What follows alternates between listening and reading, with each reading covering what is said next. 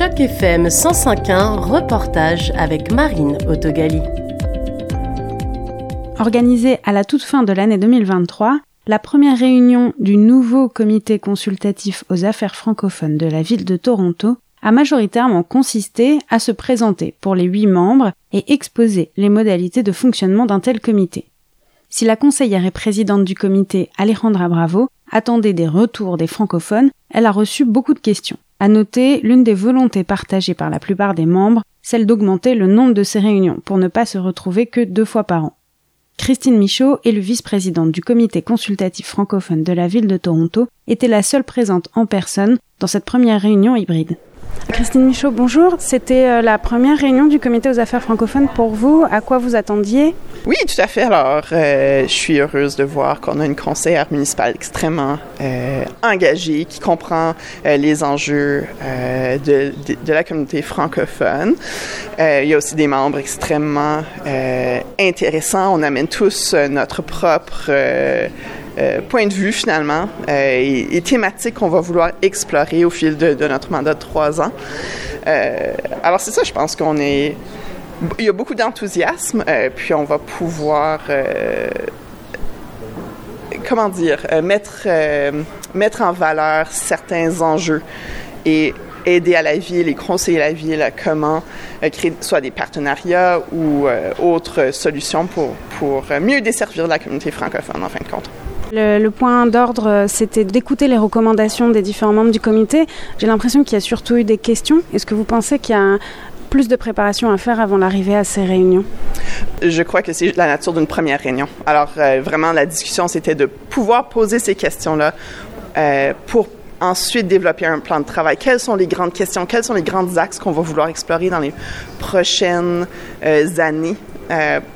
Et ensuite travailler avec la ville pour ressortir certaines études, euh, certaines recherches qui ont été faites, aller chercher des témoignages d'experts dans la matière, etc. Alors, euh, je pense pas que c'est un manque de préparation, c'était vraiment l'objectif de la réunion aujourd'hui, c'était que tout le monde puisse amener euh, ses questions, les enjeux qu'il voit sur le terrain en matière de, de francophonie ici à Toronto les différents membres du comité doivent s'attendre à ne pas avoir un pouvoir direct, rappelle la vice-présidente. D'abord, c'est un comité consultatif. Alors, nous, on est là pour conseiller, euh, euh, porter conseil, euh, partager notre expertise.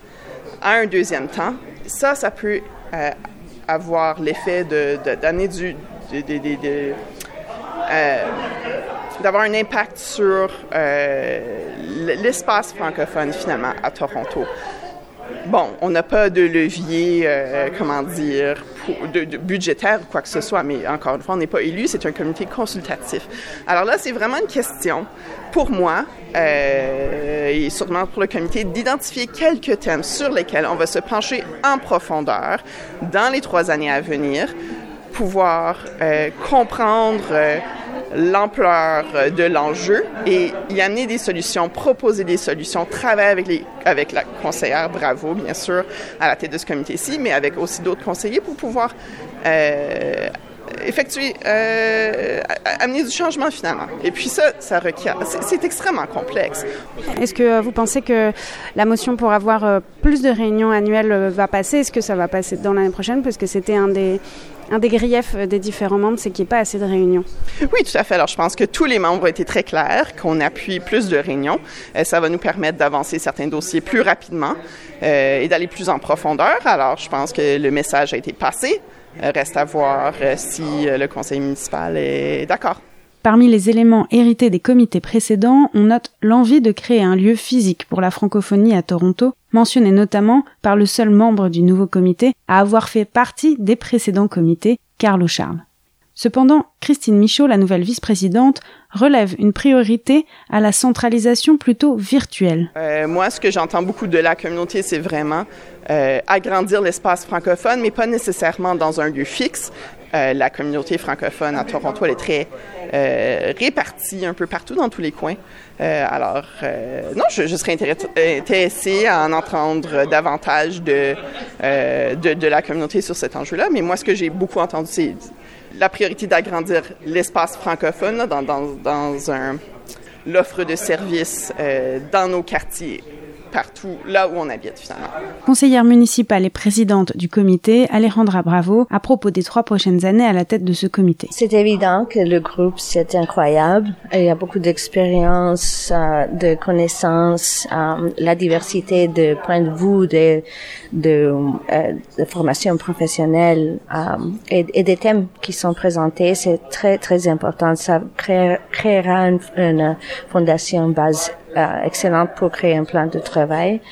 Euh, et on, veut, on, veut, on veut avoir un plan d'action.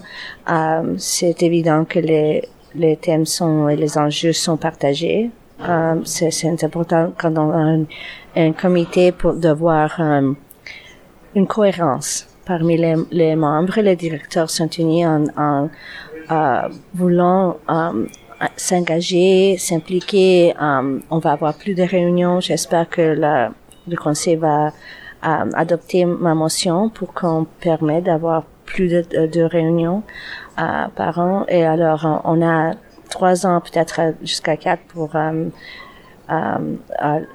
jusqu'à le, le, le, début le prochain mandat, avant que le nouveau comité soit choisi, pour pour travailler ensemble et pour donner du conseil, euh, de donner de, de, un peu de direction au conseil municipal par rapport au, au francophone à Toronto. Et pour moi, c'est un privilège et je suis très contente d'être un, un, avoir ces collègues.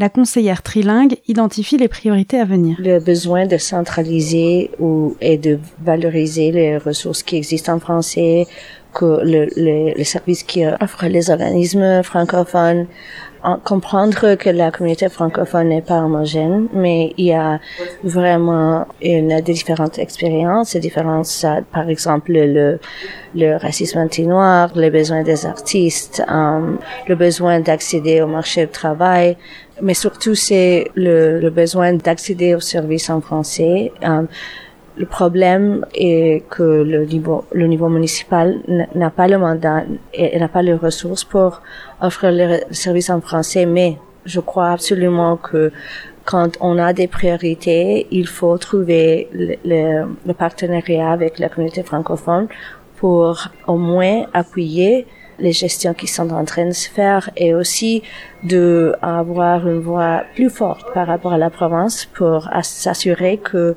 la province entende et agit euh, par rapport aux besoins de recevoir de, de services en français et que c'est très important de réunir les francophones par exemple l'idée d'un centre, euh, même s'il soit virtuel. Alors c'est, je pense que c'est possible de, de faire des, des, des importantes recommandations. C'était un reportage de Marine Autogali dans le cadre d'initiatives journalisme local sur Choc FM 105.1.